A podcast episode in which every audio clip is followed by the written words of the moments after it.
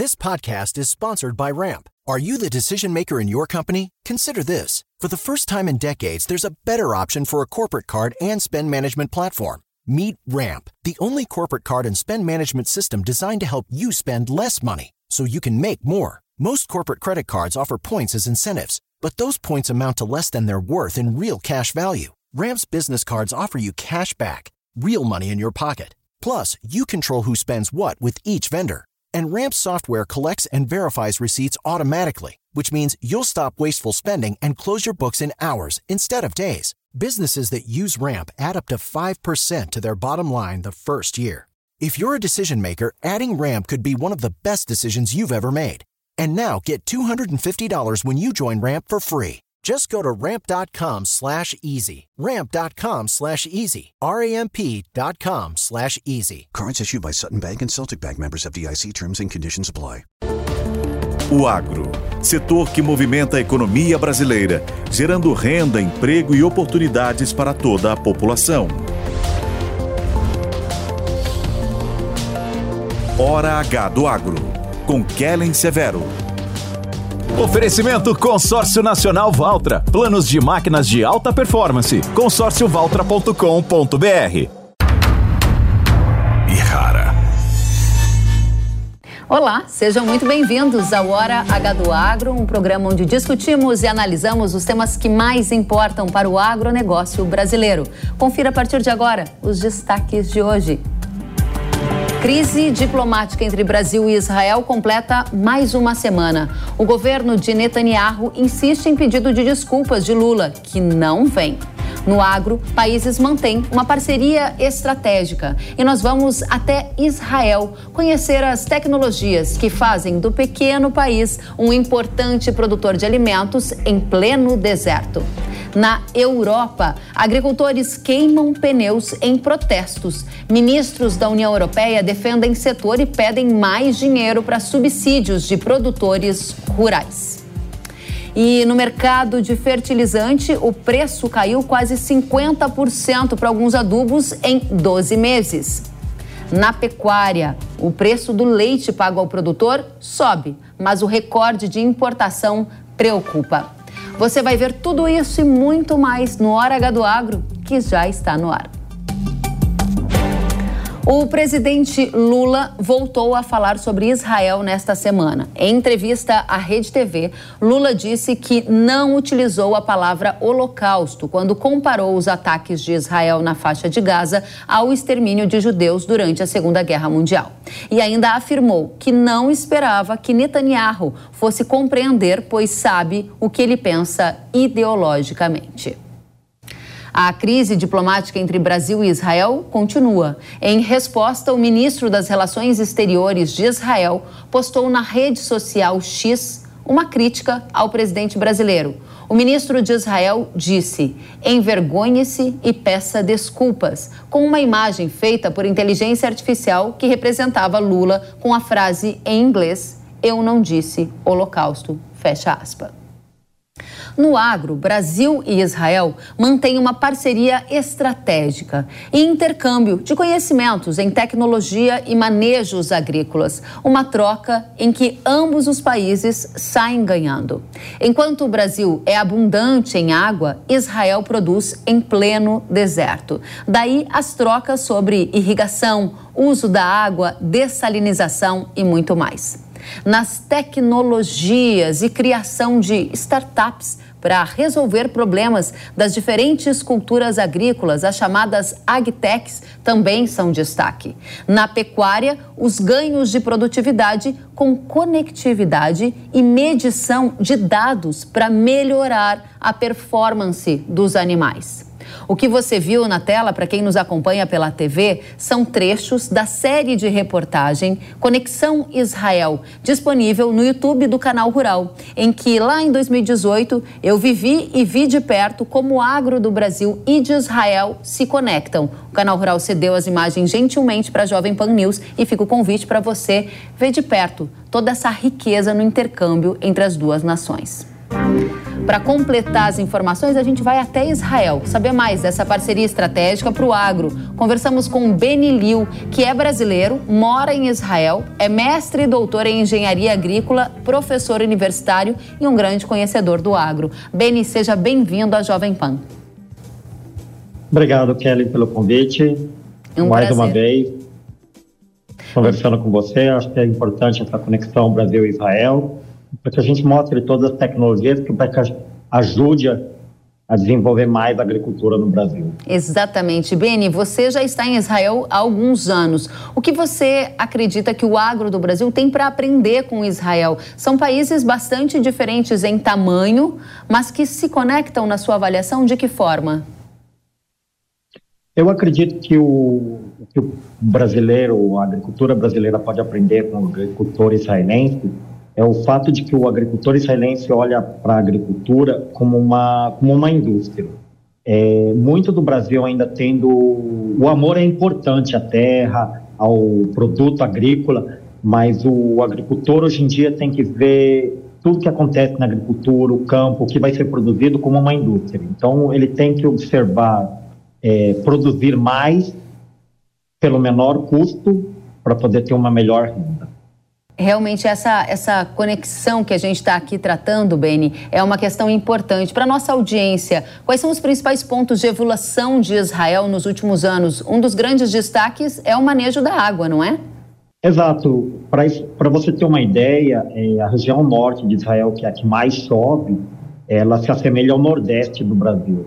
Então, a água aqui é muito escassa e é um dos principais problemas para a agricultura.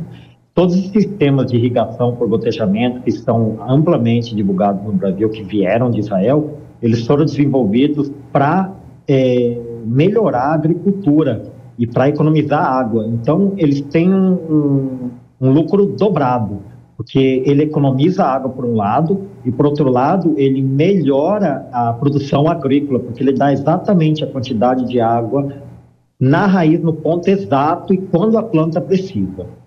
Essas tecnologias que Israel aprendeu a desenvolver em função da escassez de água hoje são amplamente utilizadas no mundo, né? O Israel é um país que lidera também várias das tecnologias de irrigação e mais ainda a gente está vendo imagens um pouco dessa vivência que tive na série de reportagens e lembro, Beni, que fiquei muito impressionada com a inteligência como é feita a reutilização do esgoto em Israel. Conta pra gente por que, que isso é importante para o agro daí.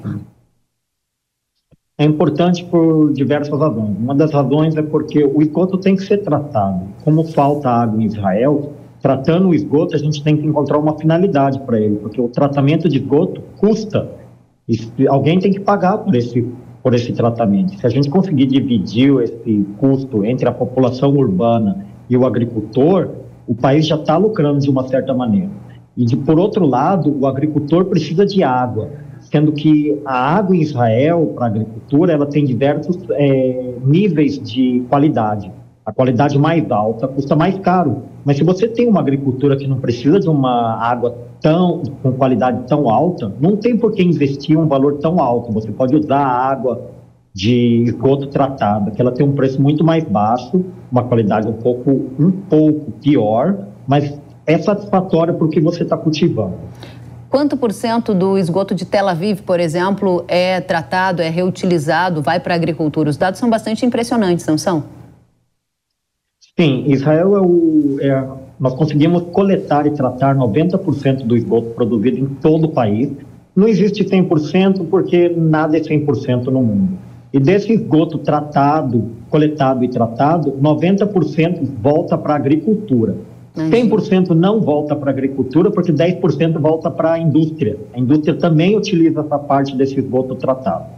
Isso acaba sendo uma fonte de fertilidade também para a produção e é muito mais ambientalmente correto, fora todos os outros benefícios. Você está trazendo aqui para a gente destaques para um país que produz alimentos em pleno deserto e desenvolve algumas das mais modernas tecnologias de irrigação. Você está trazendo exemplos de reutilização da água de esgoto e traz ainda exemplos de manejo da água. Só que essa relação em que o Brasil olha para Israel como um país que tem muito a ensinar, também tem exemplos na área de tecnologia, né? Um celeiro de startups, de agtechs. O que, que tem despontado aí como grande diferencial, Beni? É, existem vários pontos. Hoje em dia, eu estou em contato com várias empresas no Brasil. Além de professor universitário, eu sou empreendedor. Eu tento levar essas tecnologias para várias empresas no Brasil. Estou em contato, por exemplo, com a AGR, Agricultura de Precisão, a Conectilar em Mato Grosso. E o que a gente leva são tecnologias, a gente mostra essas tecnologias, a gente consegue ver, por exemplo, para piscinas de peixe. A gente consegue instalar uma câmera, existem tecnologias em Israel que ficam dentro do, da piscina de peixe, que ela vê por imagem se os peixes estão recebendo a quantidade ideal de alimento ou não. Com isso, o agricultor economiza, ele consegue dar a quantidade ideal de alimento no ponto exato dentro da piscina e os peixes vão crescer muito mais rápido. Ou quanto ao bovino, a gente consegue determinar o que, que o, o cada boi separado, ou cada vaca separado, cada bovino está sentindo, quanto que ele precisa de comer, se ele está tendo alguma uhum. doença. Então, é uma, a gente vê por, por cabeça e não pela, pelo conjunto em si. Essa é uma visão muito moderna da agricultura, né? Que é o olhar por talhão, o olhar por animal, tratar cada coisa com a sua individualidade. E eu lembro quando fui conhecer algumas das fazendas produtoras de leite aí em Israel, eu fiquei muito impressionada com a produtividade que é observada nas fazendas. Isso tem a ver com a aplicação de tecnologia e com o cuidado para cada um desses animais. A produção leiteira também é um destaque por aí, não é? Exato. É, é uma, um processo longo, não é um processo simples. Eu acho que tem que ter o apoio do governo. É um processo que passa por é, genética, para a gente conseguir a, o bovino que vai ter uma produção melhor de leite, com uma qualidade melhor do leite. Né? Não é simplesmente a quantidade, a, a qualidade também é ideal. É o primeiro passo, que é a genética. O segundo passo, quais são as condições de temperatura, de umidade que você tem que ter para que esse animal consiga produzir a quantidade ideal de leite. E o terceiro passo é a alimentação. E cada animal tem que ser observado de uma maneira, é, aqui no caso nós estamos vendo imagens, de que tem é, essas janelas em que cada animal sabe onde que é a janela dele para ele comer. Então ele vai receber, a, a gente sabe quanto que ele está comendo, a gente sabe se ele comeu a quantidade ideal, se não comeu a quantidade ideal, a gente tem que ir lá procurar esse animal e suplementar a alimentação dele.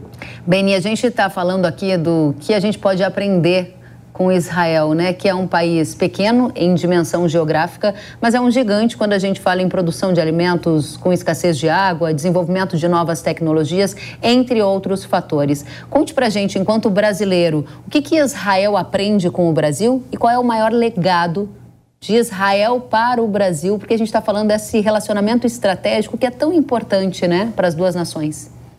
Uhum. Eu acho que o, é, é uma via de mão dupla, né? O Israel pode levar essa tecnologia que pode. Você tem que levar em consideração, por exemplo, que no, no Brasil, quando a gente fala em agricultura familiar, são terrenos pequenos.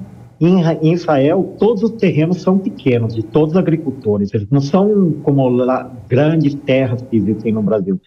O que eu quero dizer com isso? Qualquer tecnologia pode ser implementada até em é, agricultura familiar. Não é porque é, é tecnologia você tem que utilizar somente em grandes áreas. É o primeiro ponto, é o que Israel tem para fornecer são essas tecnologias e que podem ser implementadas em qualquer tipo de agricultura. O que o Brasil tem para é, fornecer a Israel são os produtos agrícolas, porque a diversidade que existe no Brasil é muito grande. É um material, genético bem abundante e que soluciona vários problemas que a gente nem imagina no mundo inteiro. Muitas vezes no Brasil são encontrados tipos de vegetais que têm algum tipo de DNA que pode ser mais é, melhor para a criação no, em climas quentes, em climas secos, ou menos suscetíveis a algum tipo de doença. Muito bem. Agora, Beni, eu vi de perto os investimentos em pesquisa, desenvolvimento que é feito por aí. Para a gente fechar, e nesse momento em que Brasil e Israel vivem uma crise diplomática, a gente está aqui destacando porque essa parceria estratégica entre Brasil e Israel é tão importante, tão valiosa para os dois países. Deixa para a gente a sua mensagem sobre o que o agro do Brasil não pode deixar de aprender com Israel. A grande mensagem, o grande ponto na sua visão enquanto brasileiro que vive aí há tanto tempo. O que eu acredito é o seguinte: por um lado, o governo tem que investir em é, desenvolvimento de tecnologia, principalmente em pesquisa nas universidades. É, o agricultor, de uma maneira geral, é, tem que entender que essa tecnologia vão ajudar a melhorar a produção. Elas não estão entrando para substituir o agricultor. Não existe tecnologia que o agricultor vai ter que ir embora para casa e não vai fazer mais nada. Ninguém precisa se preocupar. Todo mundo vai ter sempre trabalho para fazer. Mas essas, essas tecnologias vão ajudar a melhorar a qualidade de vida de todo mundo, não só do agricultor, mas também nas cidades. Na verdade, é um ciclo isso. Eu vou falar num workshop em abril sobre tudo isso. É, o reuso da água, um ferramenta para a gestão hídrica. É um workshop que vai ter no Nordeste, vai ter em Curzon também, em que eu falo sobre isso, que é uma, é, um, é uma sinergia. O governo ajuda, o agricultor, as tecnologias são desenvolvidas, o agricultor melhora, e vendendo essa tecnologia do agricultor produzindo mais, é mais dinheiro de, por impostos entrando para o país, que novamente investe em tecnologia, investe em pesquisa, então é uma uma roda que vai estar sempre melhorando a vida de todo mundo de uma maneira geral.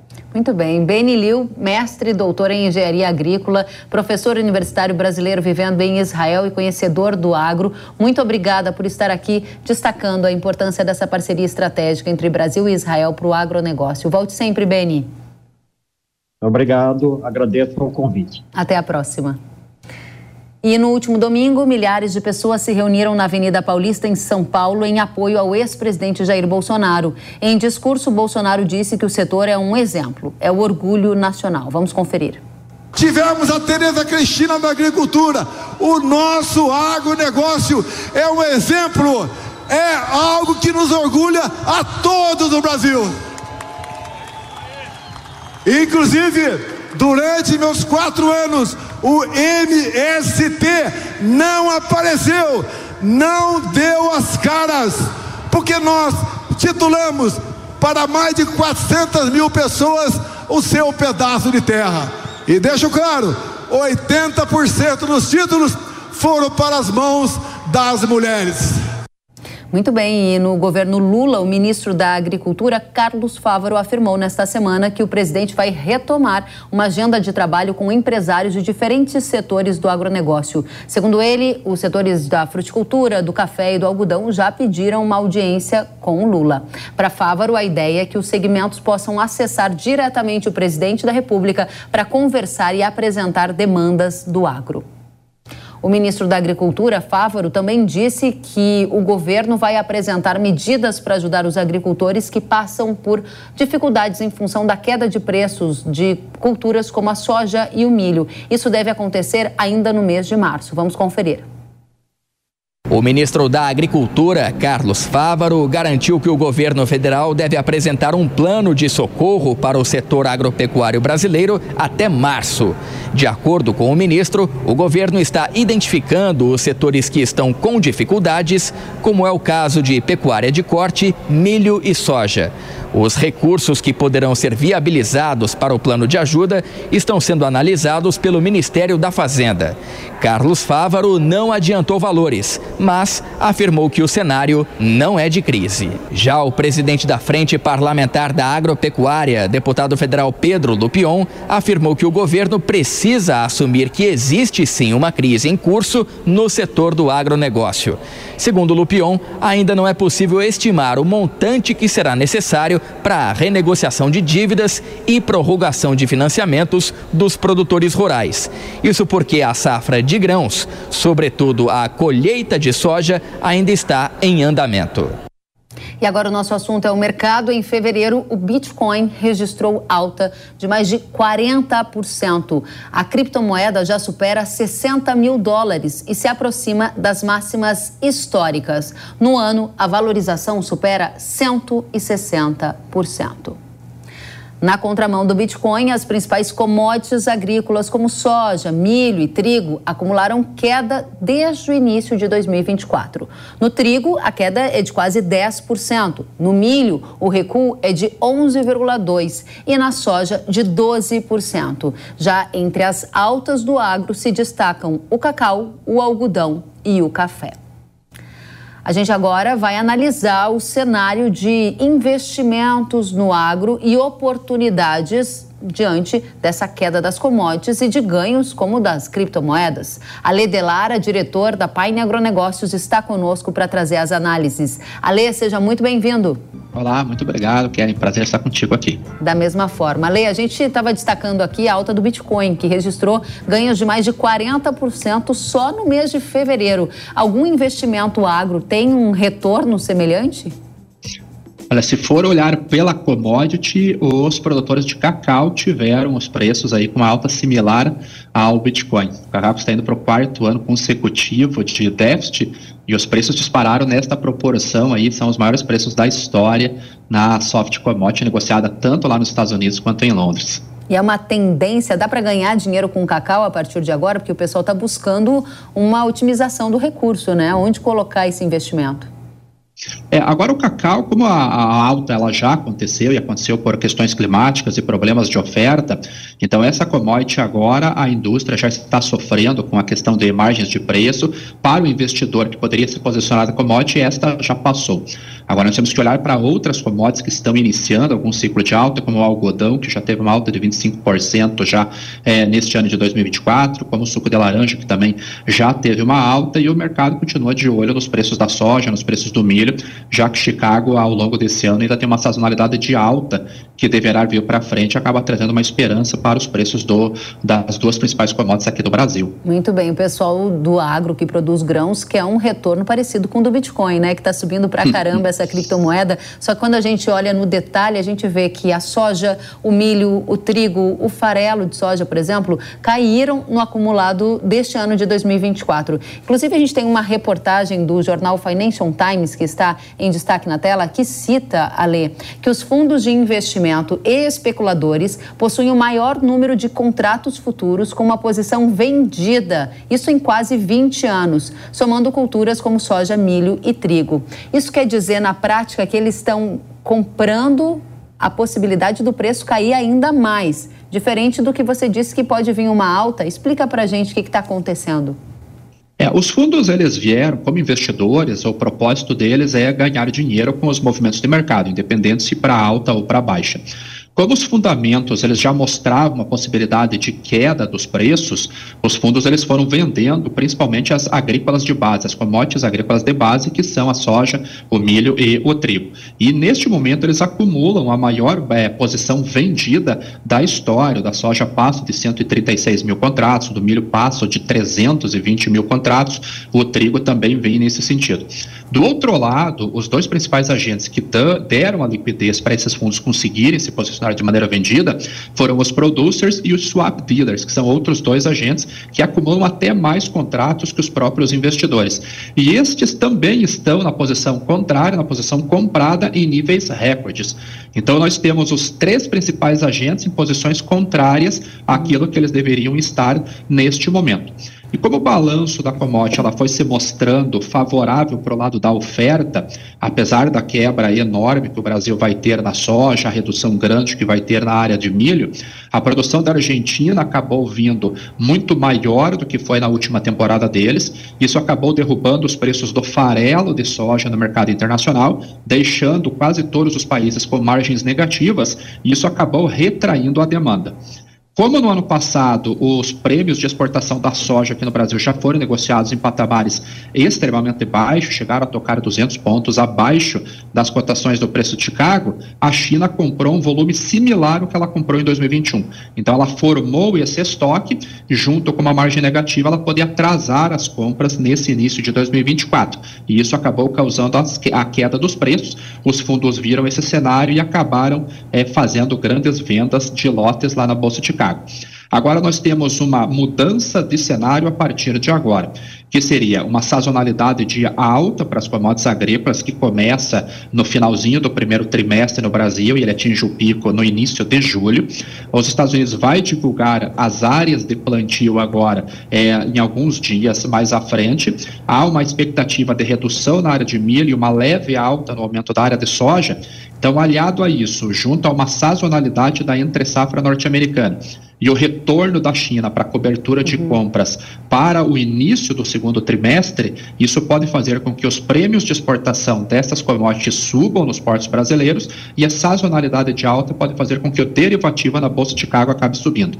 Então, esta queda que nós já tivemos já foi absorvida para o mercado e a expectativa é que os preços voltem a subir agora no, no finalzinho do primeiro trimestre. Você está falando de preço da commodity negociada na Bolsa de Chicago. Como a gente converte isso para a realidade de centenas de milhares de agricultores que nos assistem nesse momento, que estão colhendo a soja, estão se programando para o plantio do milho em algumas regiões, como o centro-sul do Brasil, e querem otimizar os ganhos, porque na prática o custo de produção foi alto, o preço da commodity recentemente em reais por saca caiu, e eles estão ouvindo você dizer que vem uma alta por aí em Chicago. Como converter isso em oportunidade de ganho? Ganho real em real por saca.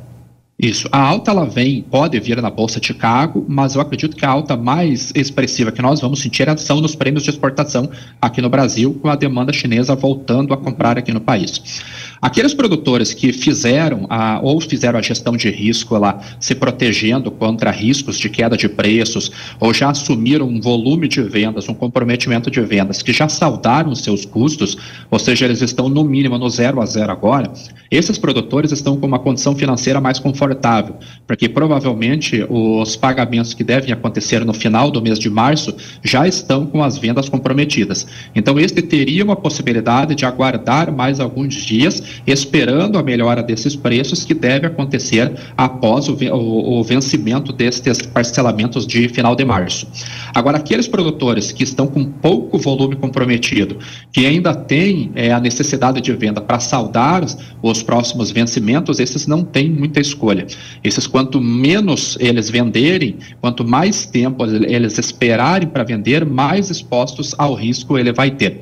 Então, tradicionalmente, o primeiro semestre do ano, ele é de pressão de preços, uhum. por isso que nós temos que pensar em comercialização alguns meses antes, normalmente entre novembro e dezembro, para nesse período agora nós podermos ter o privilégio de estar com as contas é, pagas e aguardar a melhora do preços no início da própria sazonalidade das commodities. É, Ale, a gente começou essa nossa conversa destacando a alta de mais de 40% para a criptomoeda Bitcoin. Depois a gente destacou o perfil, né, a condição de algumas commodities agrícolas. E a pergunta que está na tela e a gente gostaria que você respondesse para a nossa audiência é quais são os melhores investimentos em 2024 diante desse conjunto de elementos que a gente está aqui analisando?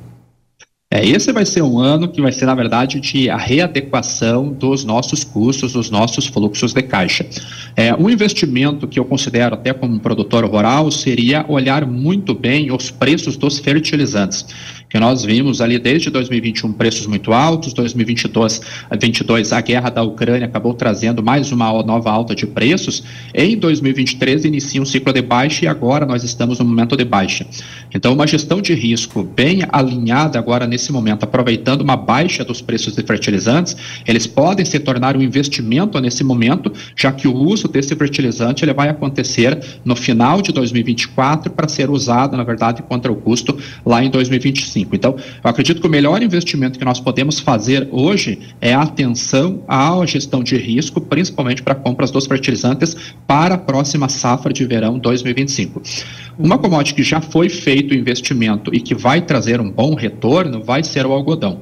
É, no final de 2023, aquele grande problema de estiagem, temperaturas muito altas na região do Mato Grosso, fez com que muitos produtores e empresas que estão ligadas à produção acabassem retirando a soja que estava muito, com uma qualidade muito ruim, antecipando o plantio do algodão. Então, o algodão ele vai pegar uma janela muito boa de desenvolvimento, entre seus 180 e 200 dias, e já, tá, já está trazendo preços melhores nesse momento. Eu acredito que vai ser uma commodity que vai trazer um bom retorno para o produtor também. Então, eu destacaria no nosso agronegócio hoje esses dois pontos aí como investimentos, tanto o algodão quanto um bom gerenciamento aí na compra do fertilizante. Excelente. Ali, agora dentro desse cenário que a gente está conversando, é, uma pesquisa feita pela consultoria PwC revelou que uma queda expressiva de confiança entre os CEOs do agro em relação à geração de receita das empresas. Dá uma olhadinha com a gente. No ano passado, 78% dos líderes de empresas do agro estavam com a confiança mais alta e Agora, essa, esse percentual caiu, né? Está ao redor de 35% e eles estão menos confiantes com a geração de receita nos 12 próximos meses.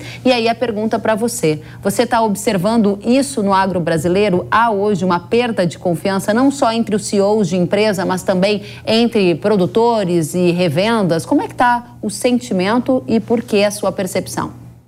É, a perda de confiança ela é generalizada, ela é devido tanto a uma, uma frustração devido a uma quebra de produção muito grande aqui no Brasil, deve ser a segunda maior quebra de produção na história do Brasil, uhum. perdendo só para aquele ano de 2022, e um cenário de quebra de produção e redução de preços. Então, nós acabamos pegando um cenário, é, uma tempestade perfeita para o produtor rural e muitas empresas do agronegócio. Nós aqui na Paine, nós fizemos um estudo que esta quebra de produção do, da soja, com uma redução da área de plantio do milho, aliado à queda dos preços, vai ter um impacto na balança comercial brasileira de 17,7 bilhões de dólares. Então, isso já sinaliza uma queda muito grande na geração de receita. As exportações nossas, elas não devem ser muito menores do que o ano passado. Uhum. Nós teremos uma redução na exportação de soja, deve cair em torno de 3 a 4 milhões de toneladas em relação ao ano passado. Mas o milho, principalmente o milho de segunda safra, onde nós somos exportadores, nós devemos ter uma queda em torno de 20% no volume exportado em comparação com 2023. E os preços também estão mais baixos. Então, se as duas principais commodities agrícolas que nós exportamos estão com queda no volume de vendas e queda na produção, isso já é mais do que suficiente para nós termos um certo pessimismo, ou pelo menos uma perda de confiança com relação à geração de receita.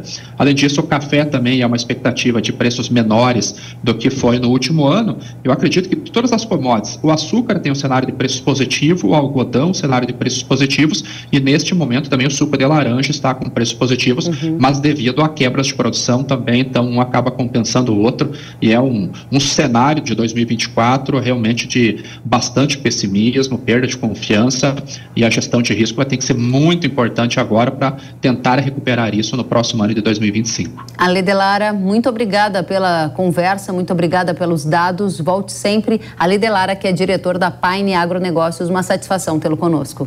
Muito obrigado, Ken. Até mais. Até a próxima. E depois do intervalo, você vai ver que o fertilizante caiu quase 50% nos últimos 12 meses. E tem mais: as tendências para o mercado de leite no Brasil. Eu espero você depois do intervalo. Até já.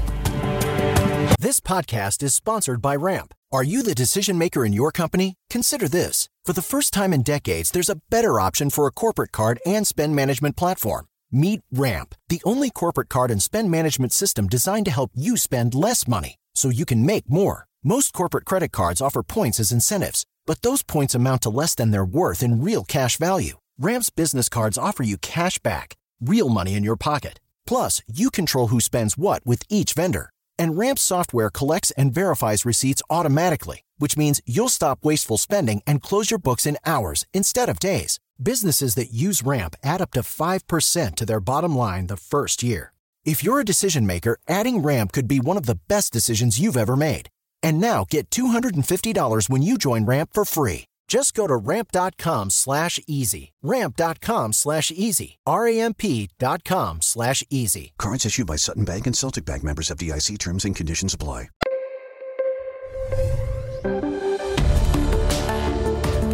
O agro, setor que movimenta a economia brasileira, gerando renda, emprego e oportunidades para toda a população. Hora H do Agro, com Kellen Severo. Estamos de volta com Hora H do Agro aqui na programação da Jovem Pan News. Nas ruas de Bruxelas, agricultores de diferentes países foram protestar contra os altos custos de produção, a redução de subsídios e o excesso da agenda ambiental.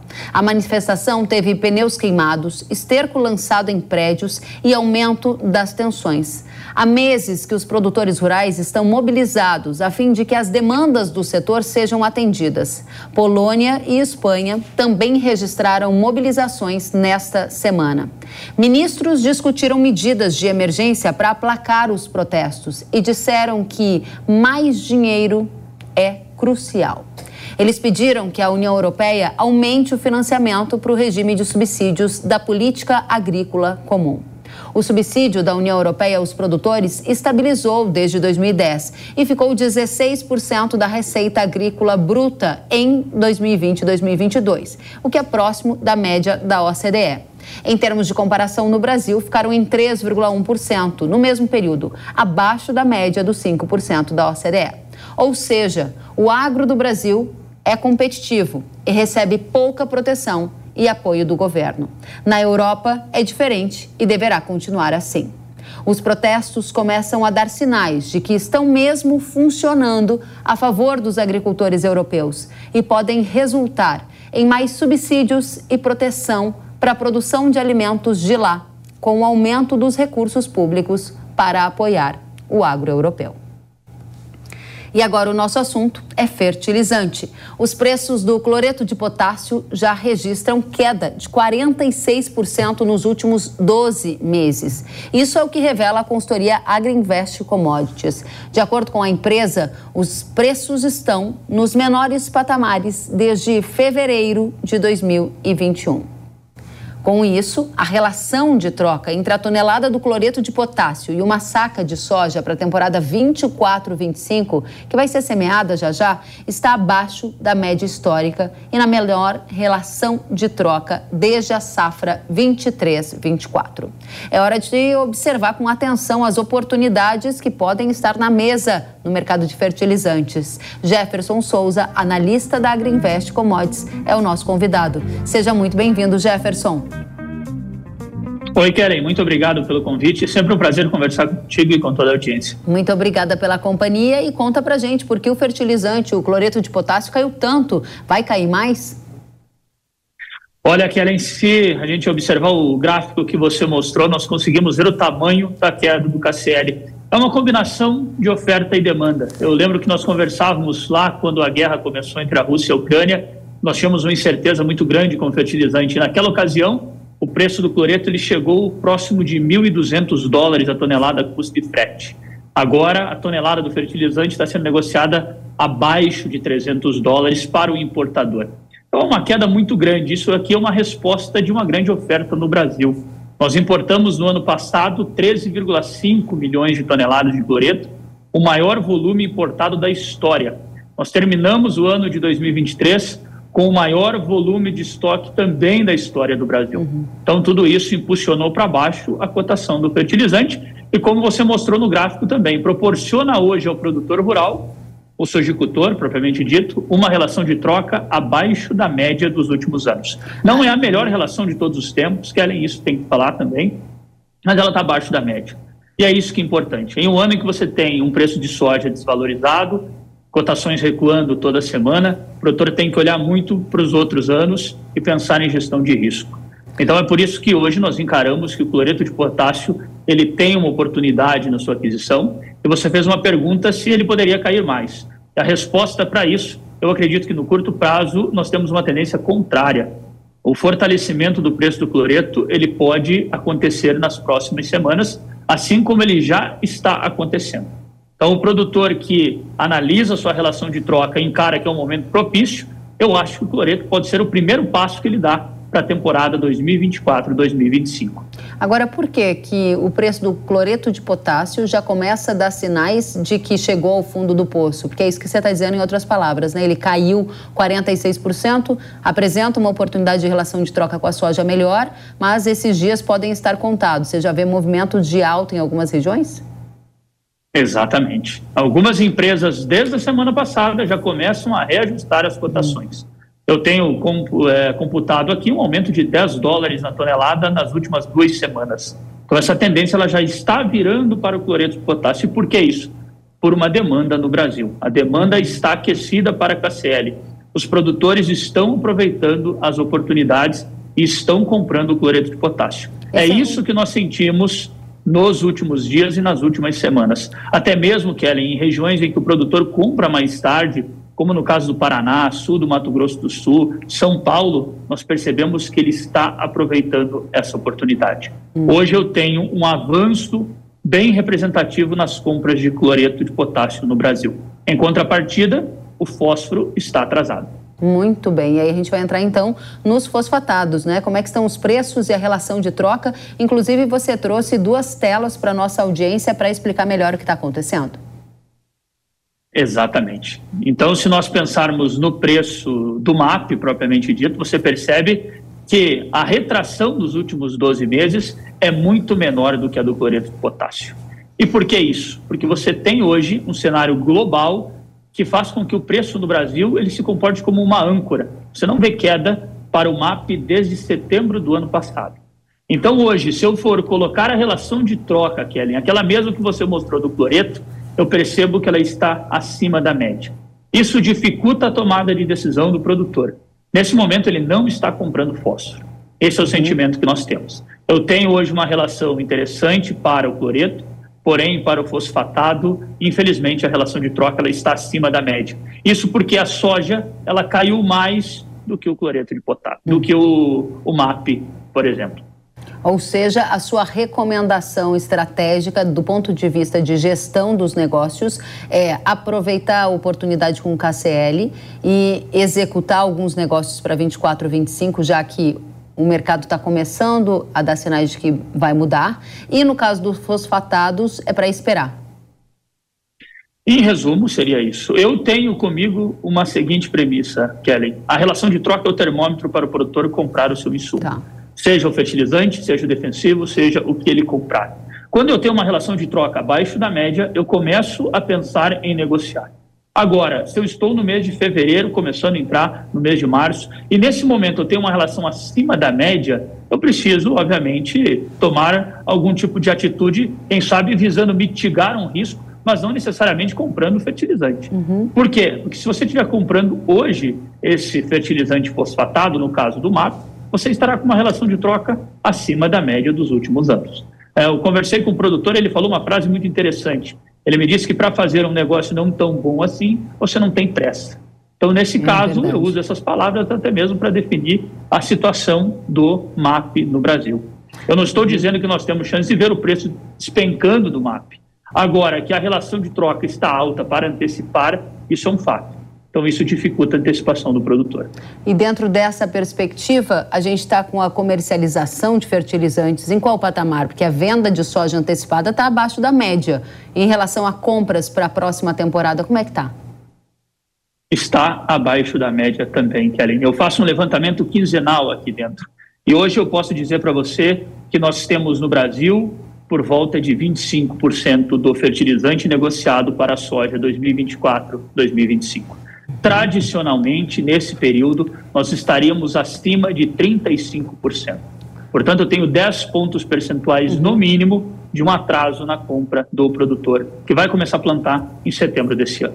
Gente... E aí é um reflexo semelhante ao que você falou uhum. da venda de soja. Né? O produtor está segurando a, a, venda e segurando a compra. Muito bem. Para a gente fechar, Jefferson, do lado de oferta de fertilizantes, você vê algum tipo de risco para a temporada 24-25? E o contexto da minha pergunta é: um dia a gente vê o Putin falando de risco de guerra nuclear, sendo a Rússia um dos nossos principais fornecedores. No outro dia a gente vê notícias de uma economia chinesa não tão firme, e aí a gente sabe que a China também pode limitar algum tipo de venda. Ou seja, estamos inseridos num cenário geopolítico mais desafiador. Que tipo de efeito isso pode trazer para a oferta? Oferta de adubo no Brasil, se é que pode, no curto prazo?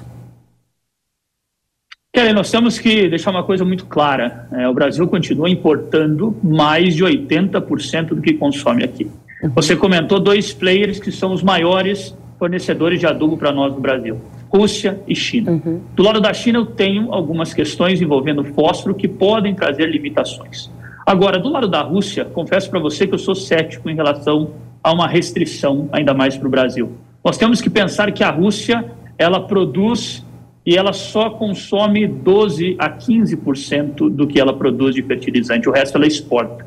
Então, é uma questão comercial. É, eu tenho uma lição que eu aprendi nos últimos anos, é que quando você tem um comprador disposto a fazer negócios, as coisas acontecem. Uhum. Então, eu acredito que hoje eu não vejo um problema ligado à Rússia. E nós temos um case muito claro do cloreto de potássio.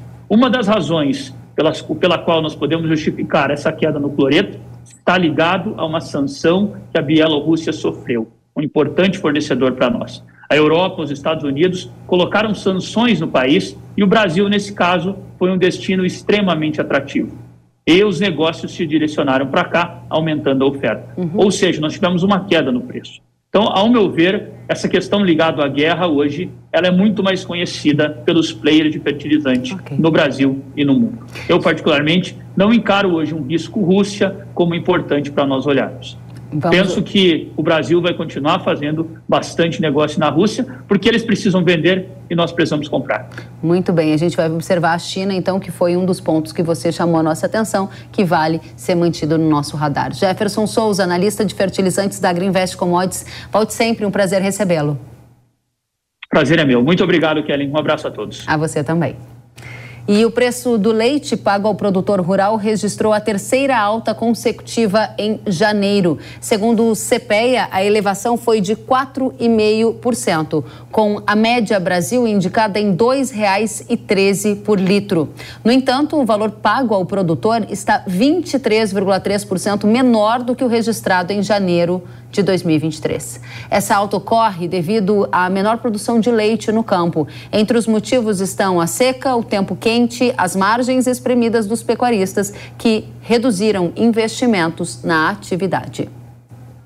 E um levantamento realizado pela CNA, Confederação da Agricultura e Pecuária do Brasil, com dados da Secretaria de Comércio Exterior, revelou que as importações de leite em fevereiro deverão atingir o maior volume, pelo menos desde 1997, ou seja, um dos maiores volumes da história. A projeção feita com base nas compras dos 18 dias úteis indica que o Brasil deverá importar 183 milhões de litros do produto. Esses dados ainda estão sendo fechados, ou seja, se isso for confirmado, o volume volume de compras vai ser o maior em quase 30 anos. E vale lembrar que no ano passado as importações de leite alcançaram patamares nunca vistos antes. As compras também foram as maiores, pelo menos desde 1997. A gente vai agora ampliar essa discussão, fazendo um painel para atender a pergunta mais feita pela audiência do Hora H do Agro nas minhas redes sociais nesta semana. E a pergunta é: para onde vai o preço do leite? O preço do leite vai subir? Qual é a tendência para esse mercado? Foram várias e várias mensagens, por isso esse é o tema do painel e por isso a gente convidou o Walter Galan, que é diretor da Milk Point. Como vai? Muito bem, Walter, seja muito bem-vindo ao Hora H do Agro. A gente recebe também Wagner Bescol, sócio-diretor da Transpondo para esse painel. Wagner, seja muito bem-vindo. Olá, Kelly, muito obrigado, satisfação. Satisfação ter vocês conosco para atender o que é hoje uma das maiores dores da nossa audiência, que é preço de leite pago ao produtor. Walter, a primeira pergunta é para você. O preço do leite subiu em janeiro, mas as importações dão sinais de que continuarão recorde, pelo menos fechando agora o mês de fevereiro. O preço do leite vai subir? Vai, vai continuar subindo. É, a gente está numa situação diferente do que estávamos o ano passado, nessa mesma época do ano. O ano passado a gente tinha uma demanda em queda. Essa demanda em queda no ano passado ela começou a se recuperar no segundo semestre e entrou esse ano em recuperação, uh, com um cenário de produção caindo, por todos esses motivos que você mencionou aí antes, né? Então nós temos, apesar das importações elevadas, menos leite no mercado, uma situação em que a demanda está se recuperando. Então o cenário sim é de continuar subindo o preço do leite. Agner, a pergunta é a mesma para você. O Walter chamou atenção para demanda e mesmo com importações recordes, haveria sustentação para aumentar o preço do leite pago ao produtor. Você vê de uma forma diferente o cenário para os próximos meses?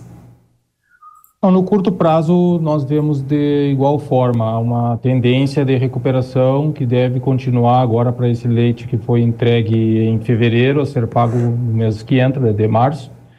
Está uh, praticamente consolidada mais uma pequena diferença em favor do produtor. A grande dúvida do cenário daí para frente, né? Porque nós não temos indicadores macroeconômicos que mostrem que o nosso consumidor vai ter condições de pagar mais do que já está na gôndola. Essa é a grande dúvida, né? Uhum.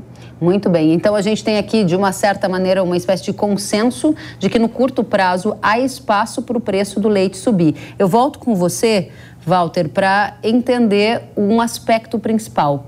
As importações têm sido apontadas como uma das principais vilãs do baixo preço do litro pago ao produtor pelo aumento da oferta. A concorrência com esse produto estrangeiro acaba afetando e distorcendo um pouco do mercado doméstico. Se as importações continuarem nesses patamares recordes, ainda assim a sua previsão de preço do leite mais alto tende a se confirmar?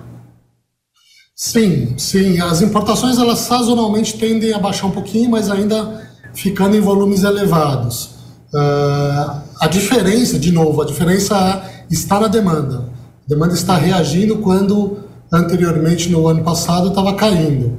E o leite, a produção de leite, a gente acredita que esteja caindo também. Então, o equilíbrio é um pouco diferente do ano passado em relação a esse ano. E tem um outro fator importante, se você me permite me alongar um pouco mais. Se a gente olhar o ano passado, nessa mesma época, o ano de 2023 entrou com preços dos lácteos ao consumidor final bastante elevados, com inflação aí de 20%, 25% uh, nas gôndolas dos supermercados. Esse ano nós estamos entrando o ano com uma deflação, uh, deflação de 6%, 7%, preços abaixo do, do que foram o ano passado. Isso também ajuda bastante a recuperar a demanda. Muito bem. Dentro desse contexto, eu volto a pergunta para você, Wagner, e a questão objetiva é: estamos falando de uma média nacional em quanto? Porque o último dado do CPE de janeiro ficou uma média de 2,13. Vocês estão aqui indicando a possibilidade de alta de preço no curto prazo, dentro de uma perspectiva de que vai para qual patamar o preço do litro e esse preço ajuda o setor a recuperar dessa crise que está sendo enfrentada por muita gente? É importante a gente notar quando a gente fala em 13, é uma média, né, amostrada uhum. pelo CPEA. Nós temos no Brasil algo diferente do que se tem em outros países, uma diferença muito grande pago a do leite pago ao pequeno produtor e ao grande, chega a 45% de diferença. Uhum. Então esse valor é um valor médio amostrado pelo CPEA.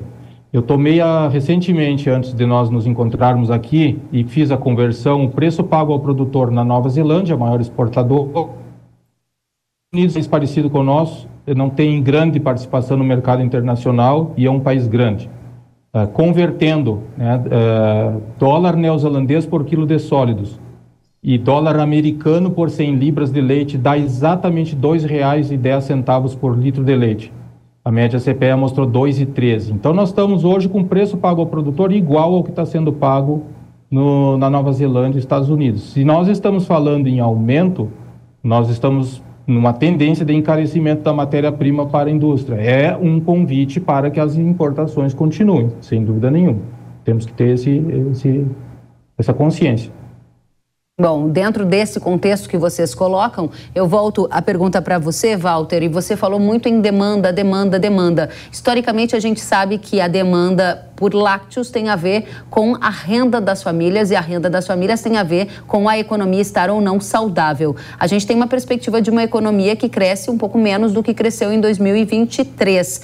Quer dizer que essa alta do leite projetada por você é uma alta sustentável? A gente vai ver isso ao longo de todo 2024? Eu não sei se, provavelmente não, Kellen, porque tem um outro fator que é importante. Eu vou falar da, antes da, da economia e da, e da demanda. A gente tem alguns indicadores favoráveis na economia, mas alguns indicadores aí, nível de renda, nível uh, de desemprego, que poderiam ser melhores. Então, uh, eu diria que não, talvez não suba o, o ano todo, né? mas a gente está nesse momento, no curto prazo, daqui até o meio do ano, num momento de subida. Okay. Uh, mas tem um outro ponto que é importante, que é as importações que aconteceram, ou o volume de disponibilidade que aconteceu no final do ano passado e que passou para esse ano. É, o ano passado a gente não teve um crescimento grande de consumo e a gente teve um excedente de leite que passou e deve estar tá aí no mercado como estoques uhum. uh, que em algum momento vão voltar ao mercado, né? Então esse é um ponto importante também da gente notar que isso também pode, em algum momento, uh, limitar o crescimento, uh, a subida de preços. Muito bem. Mas eu acredito que por preços mais baixos nas gôndolas, recuperação da demanda, um ambiente econômico uh, favorável em alguns aspectos, não tão favorável em outros, a gente uhum. tenha, tenha uma subida aí para os próximos dois, três, Muito quatro bem. meses. Wagner, a pergunta agora para você: por que, que ainda a gente está com importação recorde? Depois de algumas medidas do governo, como por exemplo aquele decreto com benefício fiscal para tentar achar uma forma da indústria no Brasil consumir mais o leite doméstico e não comprar tanto de fora. Essa é uma das perguntas que a gente recebeu da audiência. Efetivamente, as políticas públicas elas vão ajudar a frear a importação ou a gente tem que entender que há uma nova realidade em que a gente vai conviver pelos próximos meses ou anos com importações recordes aqui no Brasil? É, o decreto 11.732 de outubro, se não me engano, de 2023, previa seu início a partir do quarto mês da implantação, que é fevereiro. Primeiro de fevereiro, então, ele entrou em vigor. Ocorre que muito do leite a, entrando hoje nas fábricas em fevereiro, do leite importado, foi importado antes. Então, uhum. nós temos, inclusive, há várias, eh, eh, digamos, players aí do mercado que acreditam que houve até um adiantamento, né? De, de, importações, prevendo que a partir de fevereiro algumas dessas indústrias não poderiam importar. Por que, que eu digo algumas? O programa Mais Leite Saudável, que é de 2015, lá do governo ainda Dilma Rousseff, porque esse decreto 11.732, ele alterou levemente o decreto 8.533 de 2015. E esse é o que criou o programa Mais Leite Saudável. No programa Mais Leite Saudável, a União abre mão de alguma coisa do seu PIS e COFINS para que a indústria com um projeto aprovado e fiscalizado pelo Ministério da Agricultura, reverta parte desses recursos em programas de melhoria da qualidade e da produtividade. A lógica qual é agora? Que não tem sentido o, governo abrir mão desses impostos e uma indústria está se valendo desse benefício importando leite sem beneficiar o uhum. produtor, pelo contrário, né, prejudicando a ele. Então, assim, a intenção é boa, ele não introduz nada muito novo, na verdade, e uma coisa a gente tem a, a, a colocar de pergunta para o setor pensar. Será que boa parte dessa importação não está sendo feita por laticínios que não compram matéria in natura? Porque o, todo o decreto ele favorece a compra de leite in natura, ou seja, do produtor. A maioria das importações, creio que é feito por traders, por importadores, que não têm relação direta com o produtor, e esses vão continuar importando. Interessantíssimo o seu ponto. A gente tem menos de um minuto para cada um de vocês agora e eu gostaria de deixar uma mensagem direta e objetiva para nossa audiência. E eu começo com você, Walter. A principal tendência que o nosso telespectador tem que saber sobre leite é qual e o que você acha mais importante chamar atenção? Você tem 30 segundinhos. É, o, o leite esse ano, a gente vai ter provavelmente um mercado melhor do que foi o ano passado. E tanto em, acho que uma mensagem não para esse ano só, para os próximos anos, uh, principalmente para produtores e também para indústrias, é gestão. Gestão dos seus custos, gestão das suas atividades. Esses momentos de altas e baixas de mercado, eles são naturais, historicamente uhum. sempre acontecem, e a gestão de custos é muito relevante para esses momentos principalmente. Walter Galan, diretor da Milk Point, muito obrigada pela companhia conosco. Wagner Bescol, qual é a sua mensagem em 30 segundos para a nossa audiência do leite? que o produtor tenha cuidado com esses momentos de, de, aumento de preço, que normalmente há uma euforia, sobretudo se eles superam a expectativa do produtor, endividamento com preços uh, uh, mais altos, né? Não fazer. E contar sempre com o preço médio dos últimos três anos, ou no, pelo menos do último ano, é mais realista.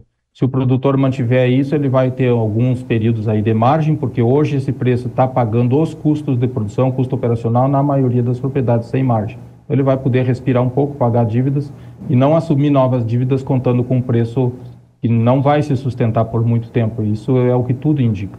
Uhum, muito bem, a mensagem de vocês foi muito clara e eu tenho certeza que a nossa audiência vai apreciar esse conteúdo para tomar melhores decisões. Wagner Bescol, sócio-diretor da Transpondo, muito obrigada a você também. Agradeço Walter, agradeço Wagner e fico o convite para voltarem mais vezes. Até a próxima. É, obrigado. obrigado. Obrigada a vocês e a gente segue em frente porque agora eu tenho um recado para você. Devido ao compromisso contínuo com a inovação e a sustentabilidade, a Ihara oferece duas tecnologias avançadas para o manejo de pragas: Zeus e Terminus, inseticidas desenvolvidos com mais alto padrão de qualidade e segurança para atender aos desafios enfrentados nas lavouras. Com Zeus, o agricultor pode contar com uma tecnologia inédita no Brasil, efeito de choque e residual únicos, com eficiência incomparável contra percevejo e outras pragas. Já Terminus tem uma formulação inovadora que potencializa o controle imediato com longo residual em todas as fases do milho e da soja, melhorando a qualidade dos grãos. E pode ser aplicado via pulverização aérea. Se é rara, pode confiar. O Hora H do Agro de hoje fica por aqui. Muito obrigada pela companhia. A gente se vê na próxima semana. Até lá. Tchau. O Agro, setor que movimenta a economia brasileira gerando renda, emprego e oportunidades para toda a população. Hora H do Agro, com Kellen Severo. Oferecimento Consórcio Nacional Valtra. Planos de máquinas de alta performance. consórciovaltra.com.br.